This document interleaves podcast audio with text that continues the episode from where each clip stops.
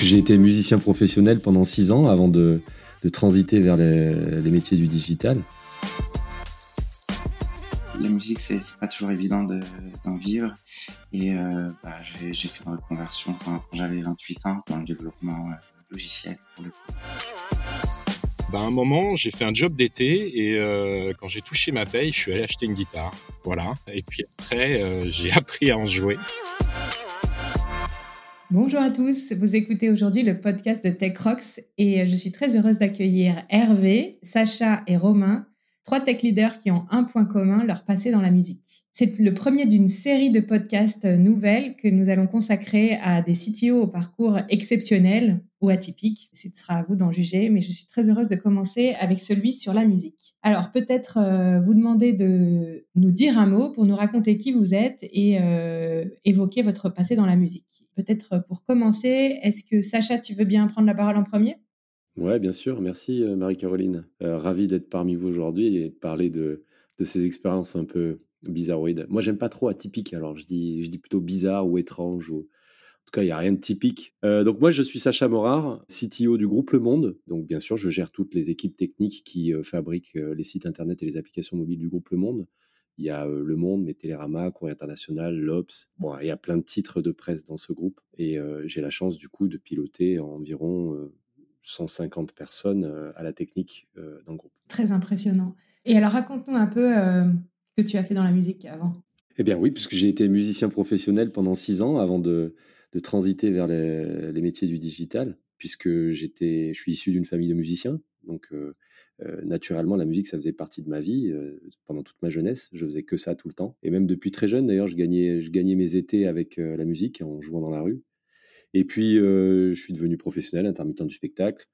Et au bout d'un certain temps, ça a commencé à devenir un petit peu difficile j'ai choisi de changer de métier. Et tout naturellement, j'ai atterri en fait dans le web design, très exactement. Et puis petit à petit dans le développement. Et puis j'en suis arrivé jusque-là. Ok, tu vas nous raconter un peu ça et comment ça s'est fait et comment tu as tiré parti de l'un pour faire l'autre. Mais avant de rentrer plus dans le détail, je voudrais que nos autres invités se présentent. Et donc, je passe la parole à Romain. Romain, est-ce que tu peux nous raconter qui tu es et ce que, qui te lie à la musique? Oui, euh, bah, déjà bonjour à tous. Euh, ravi d'être parmi vous euh, également. Donc, moi, je suis Romain Kuzniak. Je suis le CTO d'Open Classrooms. je m'occupe de, des équipes technologiques, mais aussi du design. Chez Open Classrooms, c'est environ 130 personnes. Et puis, moi, le passé avec la musique, ça a commencé bah, pareil, assez jeune, euh, dans un collectif de, de hip-hop. Puis euh, assez vite, je me suis rendu compte que je voulais être un peu plus sérieux et j'ai pris des, euh, j'ai fait des études pour devenir ingénieur du son. J'étais ingénieur du son pendant pendant plusieurs années, pour plusieurs labels. Et puis j'ai arrêté un son parce que je faisais beaucoup de musique pour les autres, pas beaucoup pour moi, pour essayer de d'avancer plus avec mon projet de groupe on a fait ça pendant plusieurs années. Et donc un petit peu comme Sacha, euh, bah, la musique c'est pas toujours évident d'en vivre.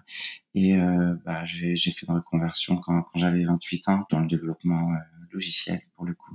Ok, on reviendra un petit peu sur ça. Et Hervé, est-ce que tu veux nous parler de toi, nous raconter qui tu es, ce que tu fais, ce que tu as fait dans la musique? Oui, bonjour Marie-Caroline, bonjour TechRox. je suis ravi d'être avec Sacha et, Romain aujourd'hui. Alors pour pour parler un petit peu différemment de la, de la tech, certainement, on va, on va y venir progressivement. En ce qui me concerne, je suis Hervé Dumas, je travaille dans le, dans le groupe euh, L'Oréal, où j'ai la belle mission, euh, en tant qu'ex-CTO, euh, depuis plus d'un an maintenant, d'être dédié sur cette, cette jointure entre les, la sustainability, ces enjeux environnementaux et sociétaux, et l'IT auprès de l'ensemble de la filière IT and Tech de, de L'Oréal pour, pour mettre en mouvement cette communauté et son écosystème. Euh, donc il y a, y a, tout un travail aussi euh, passionnant avec cette jointure de, de force avec euh, l'écosystème de nos fournisseurs. Voilà, auprès de l'ensemble des métiers, l'ensemble des collaborateurs sur toute la, la, chaîne de production de services numériques, de conception, d'imagination et de, de dessiner un futur plus responsable et, plus durable pour cette belle activité qui est, la nôtre au cœur, au cœur de la tech. Voilà. Euh, alors la musique, je suis pas issu d'une famille euh, avec une formation, une culture musicale, artistique, etc. C'est vraiment quelque chose de très personnel qui, euh, à force d'écouter la radio enfant, puis adolescent, euh, le choc des premiers concerts de, de rock que j'ai pu voir euh, quand j'étais lycéen, ben, à un moment, j'ai fait un job d'été et euh, quand j'ai touché ma paye, je suis allé acheter une guitare. Voilà. Et puis après, euh, j'ai appris à en jouer.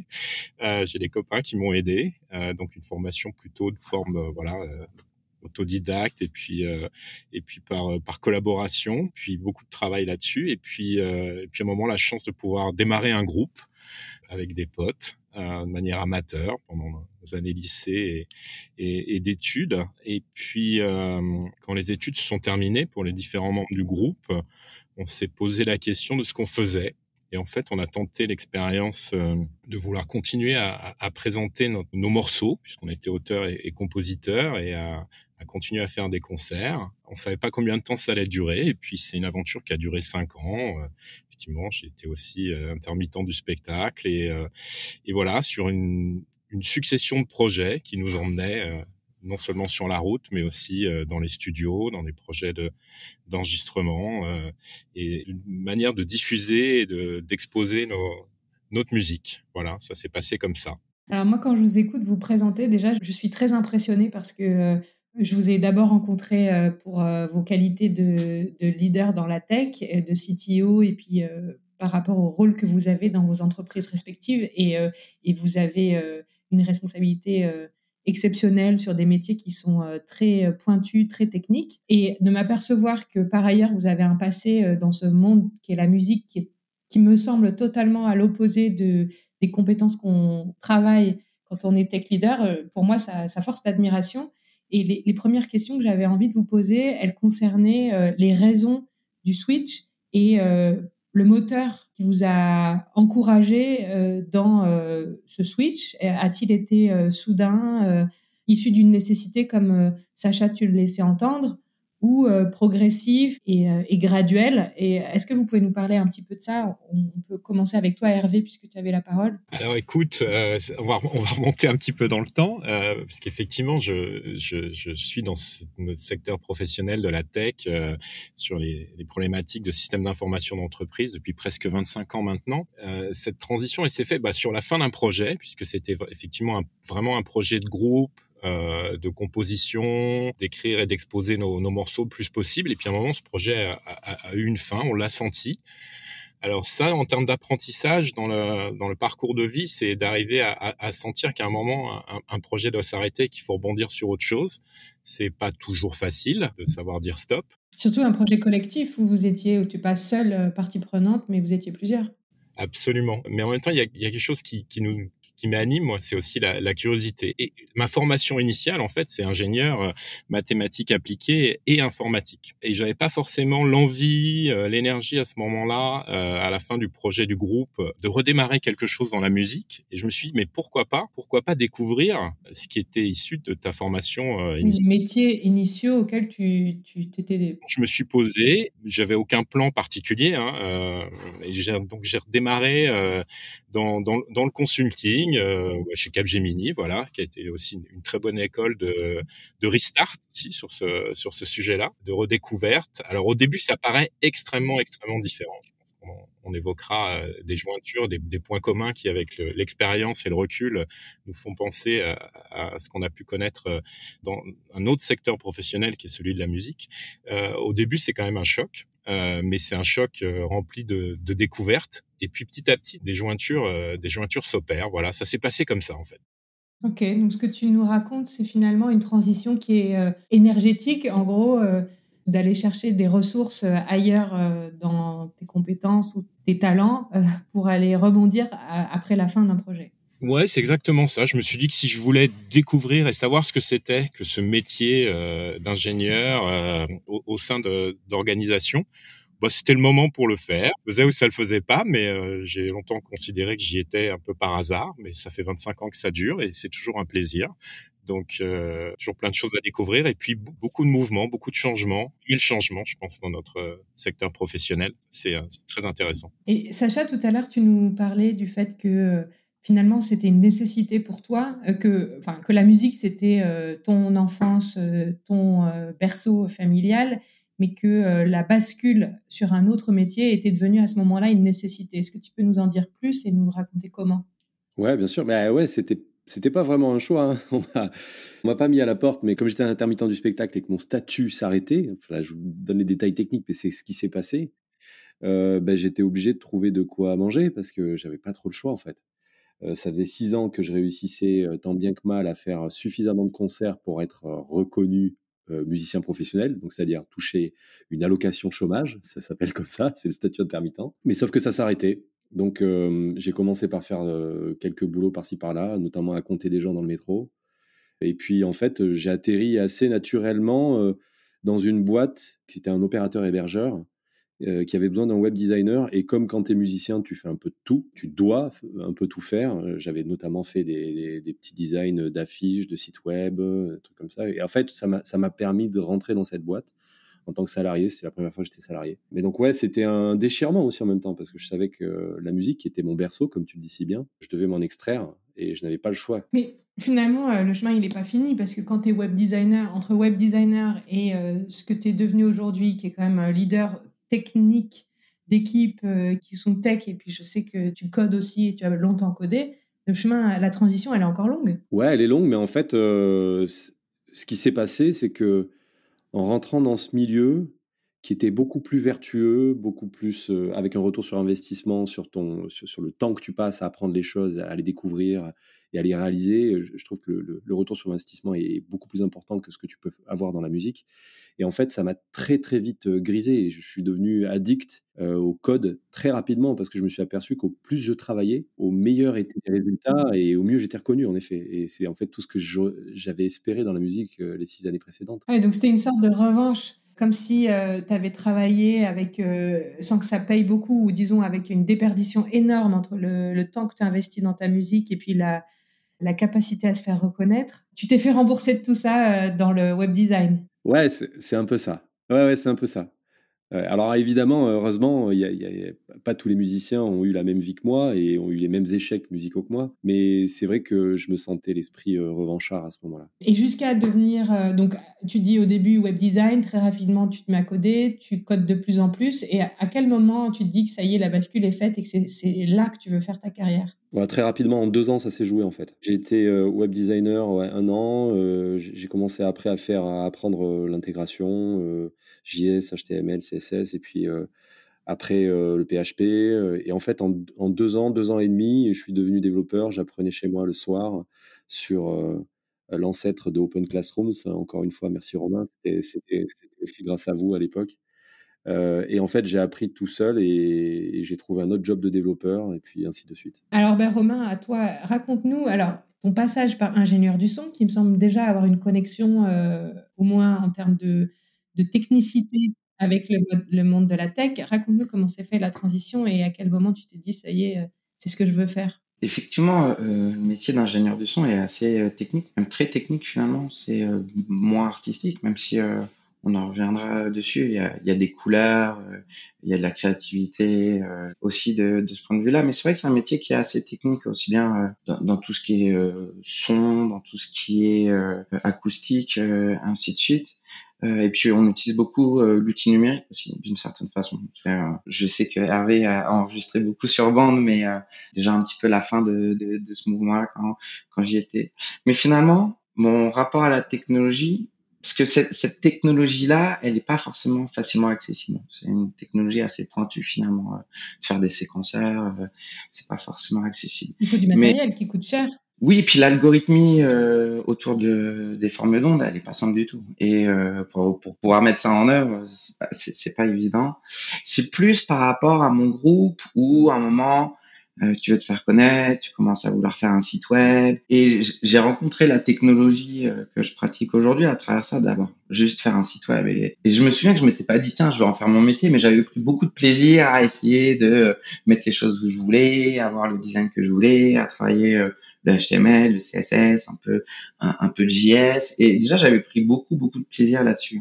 C'est le côté finalement Enfin, je crois que c'est Sacha qui le disait tout à l'heure, on a besoin de tout faire, donc c'est le côté entrepreneurial. Tu veux te faire connaître, il te faut un numéro de téléphone, il te faut un site web, il te faut une identité graphique, une identité euh, de marque, et tout ça, ça se, tu le fais tout seul. Ouais, exactement. Et tu apprends tout seul euh, ou, sur des sites euh, comme évoqué. Mais c'est là où, j'ai touché vraiment la, technologie. Et puis après, un parcours peut-être assez similaire que Sacha, c'est-à-dire on fait des albums, on fait des, des concerts, on essaie de trouver un public, on, trouvait, on essaie de trouver une notoriété, d'en vivre c'est un environnement où il y a peu d'élus hein, au final. Et puis euh, le temps avance. Moi, je faisais un petit job à côté. Euh, je vendais des télé à la Fnac. C'était dur. Et puis euh, je l'ai raconté dans, dans, un autre podcast Tech Rock. J'ai rencontré à ce moment-là un ancien ami qui, qui en pleine crise financière venait de fêter sa démission. Et je trouvais ça étonnant de fêter sa démission en pleine crise financière. Mais il était développeur et il avait trouvé un job du jour au lendemain. Et, c'est là où je me suis dit bon bah euh, pareil, il y, a, un temps pour tout. On peut-être en fin de cycle aussi, peut-être créatif, et puis euh, euh, de pas forcément réussir ce qu'on voulait. Et là, pour le coup, moi, j'ai fait une, petite reconversion d'un an. Et le switch, il a vraiment été fait. Il a pris du temps d'une certaine façon parce qu'en fait, on a quand même fait un autre album alors que je faisais du développement. Mais en fait, dans ma tête, je pense que ça avait déjà, déjà switché parce que c'était devenu mon métier et que euh, la répartition entre euh, travail et musique euh, changeait fortement. Et puis, il y avait plein de choses à explorer dans, dans la technologie que je n'imaginais pas en fait. Et c'est passionnant et c'est profond, large et profond. Et, je suis rentré dedans avec de l'obsession et de la passion. Et, petit à petit, cette passion-là a pris le pas sur la passion de la musique. Ce que je trouve assez incroyable dans vos, dans vos témoignages, c'est que, bon, déjà, et je pense que c'est le propre de toute personne qui a fait des reconversions aussi importantes que celles que vous avez faites, euh, il y a un moteur, euh, un besoin d'un moteur euh, de curiosité, de l'envie d'apprendre, l'envie de découvrir quelque chose qu'on ne connaît pas, le, côté un peu revanchard que tu décris tout à l'heure. Il y a aussi le côté hyper positif de, de se rendre compte que ça y est, on, a trouvé quelque chose qui paye, au sens je suis reconnu, soit via un salaire, soit parce qu'il y a des gens qui viennent me poser des questions, qui viennent me chercher. et bon, ça, je trouve ça assez impressionnant dans vos trois parcours. Moi, ce qui me marquait quand on a décidé de commencer à travailler sur ce podcast, c'était de me dire que finalement, euh, ces mondes que sont euh, la musique d'un côté et la tech de l'autre, ils s'opposent quand même euh, a priori. un monde qui est plutôt fait de créativité, de sensibilité, une forme de génie aussi artistique, d'une part, en tout cas, c'est comme ça que je le perçois. Et puis de l'autre côté, le monde de la tech qui, quand on en parle, est quand même souvent euh, le monde de la rigueur, des mathématiques, de l'organisation, de la structure. Donc, quelque part, a priori, ces mondes s'opposent. Et euh, ce qui était amusant quand on a préparé ensemble, c'est que finalement, euh, vous n'aviez que des points communs à, raconter. Et c'est de ça que j'aimerais qu'on parle maintenant. Comment est-ce que vous voyez les points communs entre ces mondes? Qui veut réagir commence ou peut-être aussi? Ouais, je peux démarrer. Ouais, moi, je vois énormément de points communs. En tout cas, mon passé professionnel de musicien me sert encore aujourd'hui, notamment parce que j'ai appris des choses dans la musique qui sont complètement applicables à mon métier euh, d'aujourd'hui. À l'époque, j'étais particulièrement chef d'orchestre. Je dirigeais des groupes, je dirigeais un petit label et des groupes. Et là, aujourd'hui, je fais complètement le parallèle avec ça. Un chef d'orchestre, c'est quelqu'un qui aligne tout le monde sur les mêmes valeurs, sur la même sensibilité, sur... Euh, et c'est pareil quand tu es leader technique, tu dois euh, canaliser les, les énergies, pardon, tu dois aussi correctement manipuler au, bon sens du terme les égaux de chacun. Tu dois mettre en lumière certaines personnes. Et, ouais, moi je trouve que dans l'organisation et dans la gestion de l'humain, il y a, beaucoup de similitudes. Sur cette partie soft skill, effectivement, un, bon fonctionnement dans le monde numérique, il y a énormément d'humains. Il faut qu'il y ait énormément d'humains. Et encore plus, je dirais, dans, un, dans, un futur proche, ça va être de plus en plus important.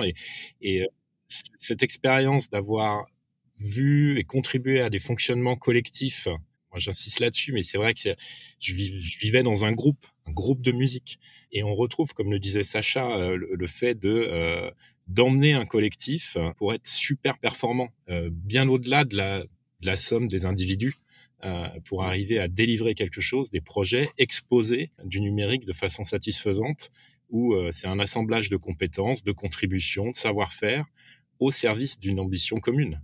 Que ce soit un, morceau, une création musicale, un spectacle vivant ou un système d'information.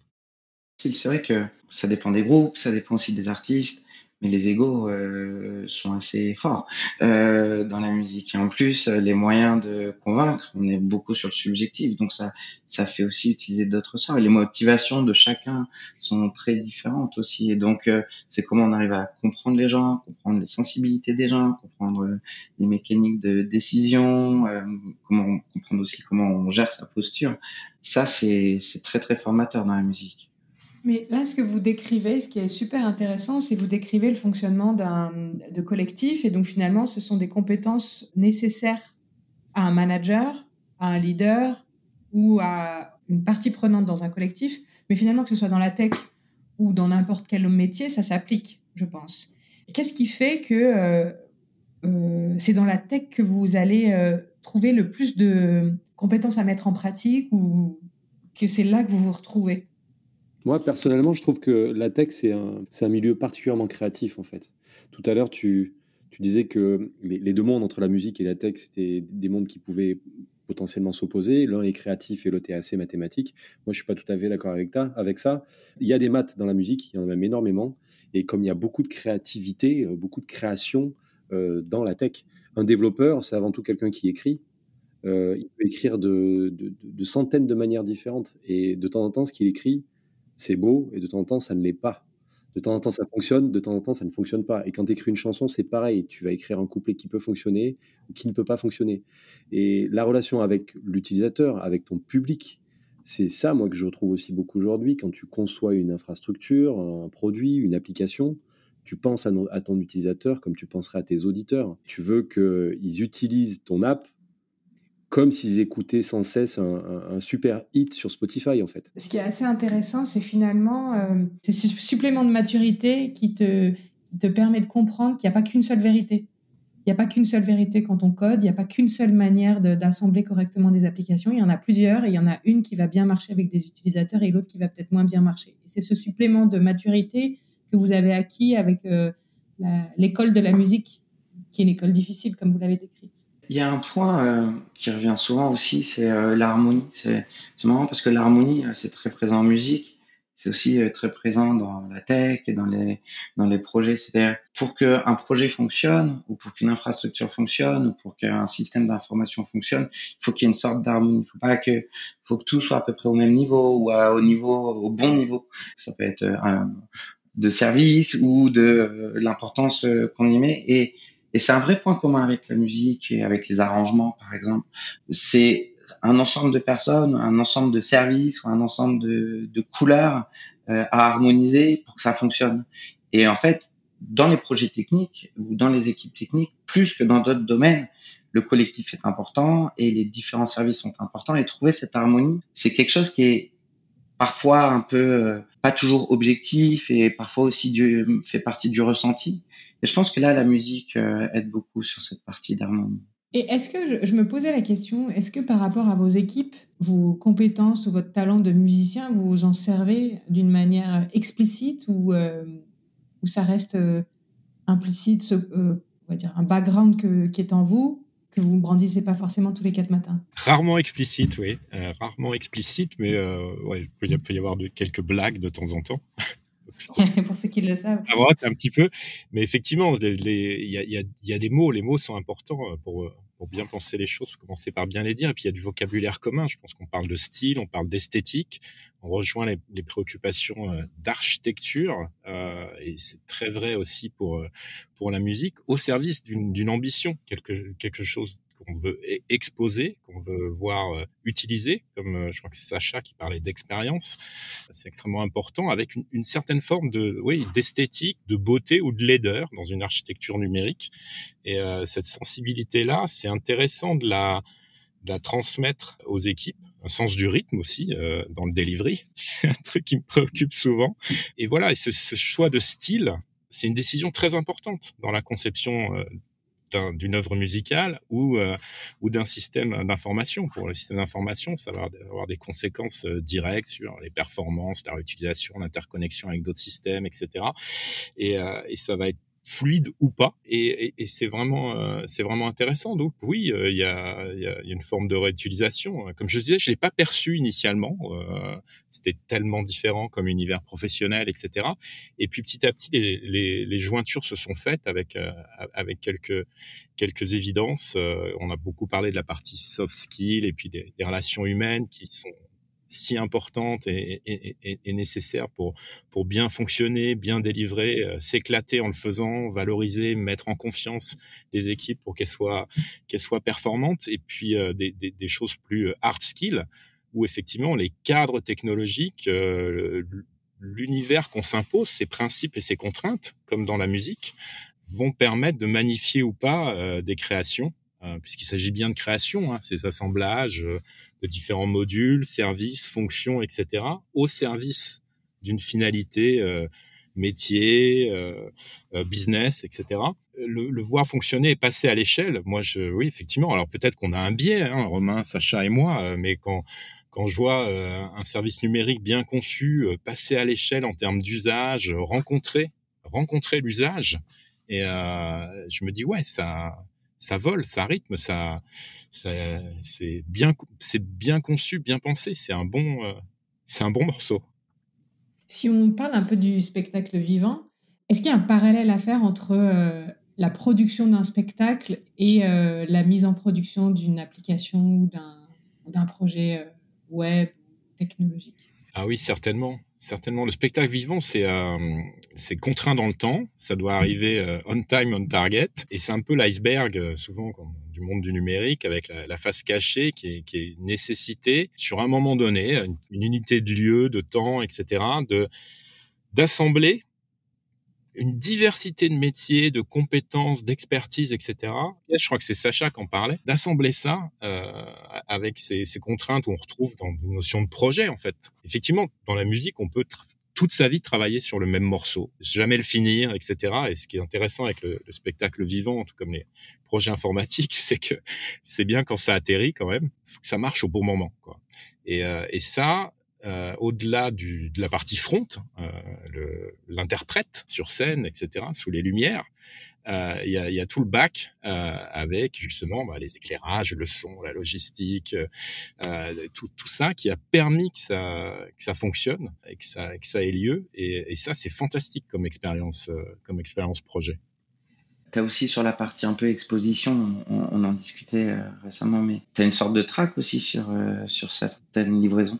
Si tu as beaucoup de monde sur ton site, tu as une sorte de track, comme tu pourrais avoir le track avant d'aller sur scène, et aussi de savoir est-ce que euh, la création euh, auquel on a tous participé euh, va trouver son public d'une certaine façon. Il y a un petit parallèle à faire sur, sur l'exposition de ce point de vue-là aussi. Ah, je suis fondamentalement d'accord avec toi. Et pas plus tard qu'il y a deux jours, il y avait les résultats des élections législatives.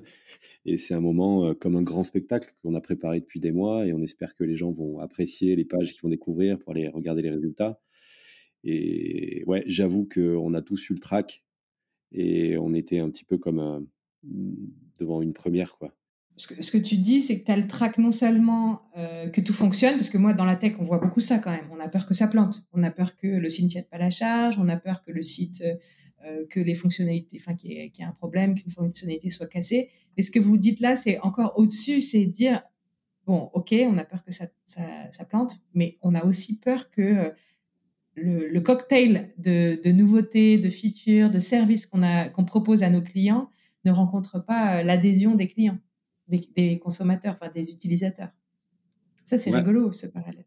Ouais, c'est ça. Et autant dans la musique, c'est, je trouve que c'est encore plus violent. Euh, c'est que tu peux écrire tout un album ou concevoir un spectacle entier et puis pas rencontrer ton public ou alors avoir des critiques très très négatives. Et comme ça touche à ta créativité pure, à ton essence d'artiste, c'est quelque chose qui fait très très mal. Et heureusement, dans le métier du numérique, on a un petit peu décomplexé tout ça. On sait très bien que justement pour avancer, il faut échanger. Il faut faire revoir son code par tes pairs. Il faut étudier, il faut regarder si une fonctionnalité fonctionne plutôt qu'une autre. On fait beaucoup de tests dans tous les sens. Et en fait, l'échec fait partie de la découverte, fait partie du succès dans le numérique.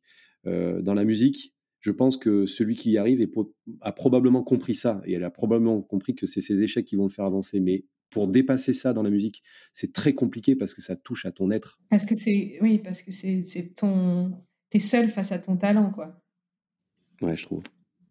Et euh, c'est Romain qui en parlait quand on préparait, qui disait euh, dans la tech, il y a quelque chose d'assez incroyable, et je pense que chez Open Classroom, vous êtes au cœur de ça d'ailleurs, euh, c'est l'entraide, la, la, notion de, de formation entre pairs. J'imagine que pour vous trois qui avez eu des reconversions aussi importantes, vous, avez dû aller chercher un apprentissage pair à pair ou par l'expérience encore plus peut-être que d'autres qui ont eu cette formation euh, initiale euh, scolaire, et que l'entraide fait partie du métier de tech tel que vous concevez Alors en musique, ça peut varier.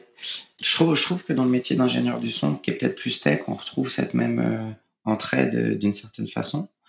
Après, on peut trouver aussi en tant que musicien des mentors, des gens qui vont nous aider à progresser, qui vont nous inspirer, ou euh, certaines euh, certains grands artistes euh, si on a la chance de, de, les côtoyer qui vont être vraiment inspirants et qui vont vraiment nous tirer vers l'eau d'une façon incroyable. Et ça c'est des éléments qu'on retrouve aussi en, en, en, technologie.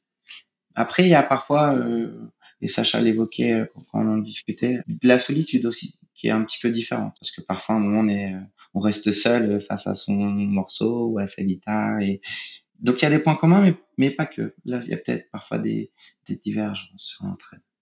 Merci à tous. Est-ce que vous voulez rajouter quelque chose sur les similarités, les parallèles ou au contraire les, les grosses différences que vous avez pu noter euh, d'un monde à l'autre? Sur les points communs, effectivement, le, ce qu'on a pu sur euh, la, gestion du l'existence et la gestion du track, pour moi, il y a, une jointure aussi avec le, goût de l'exécution, en fait, euh, voilà, sur le spectacle vivant, voilà, ça, il n'y a pas le choix, faut exécuter, etc. Et, et, retrouver ça, des fois, on peut avoir dans les organisations, effectivement, pour X raisons de structure, de processus, euh, certaines formes de lourdeur, etc. des fois, des freins à l'exécution. Et utiliser cette expérience-là pour retrouver et remettre au premier plan le goût de l'exécution, effectivement, là, avec la bonne culture de gestion de l'erreur, euh, euh, comme, comme le disait Sacha. Ça, c'est euh, ça, c'est important. C'est vraiment des choses qui, qui me semblent être de, de bons points communs entre ces, ces, secteurs professionnels. Après, effectivement, il y a, il y a, il y a des différences majeures. Il y a moins peut-être de place à, à l'improvisation.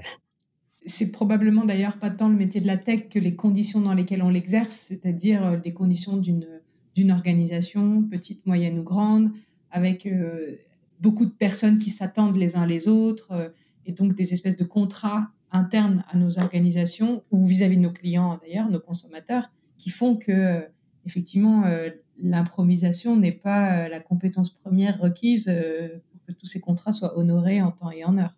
Mais peut-être pas tant dû au métier de la tech que vraiment plutôt au monde de l'entreprise, des organisations. Probablement.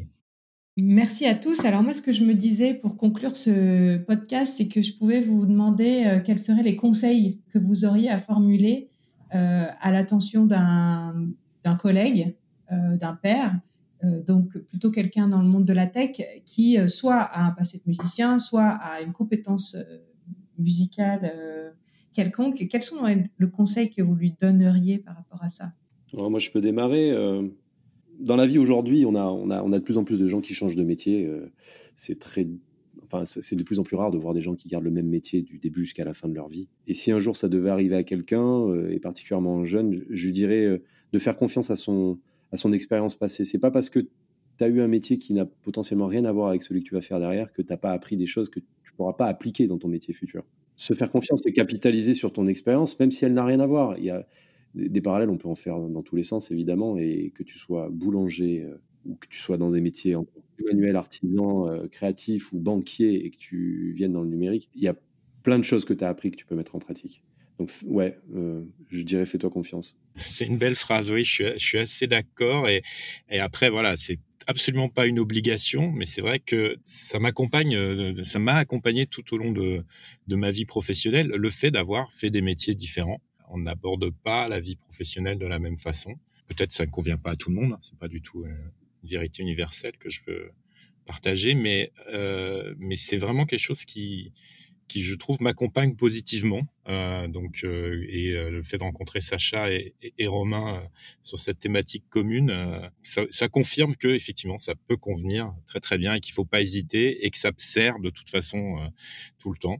Quelque part, tu dirais cultive ta différence.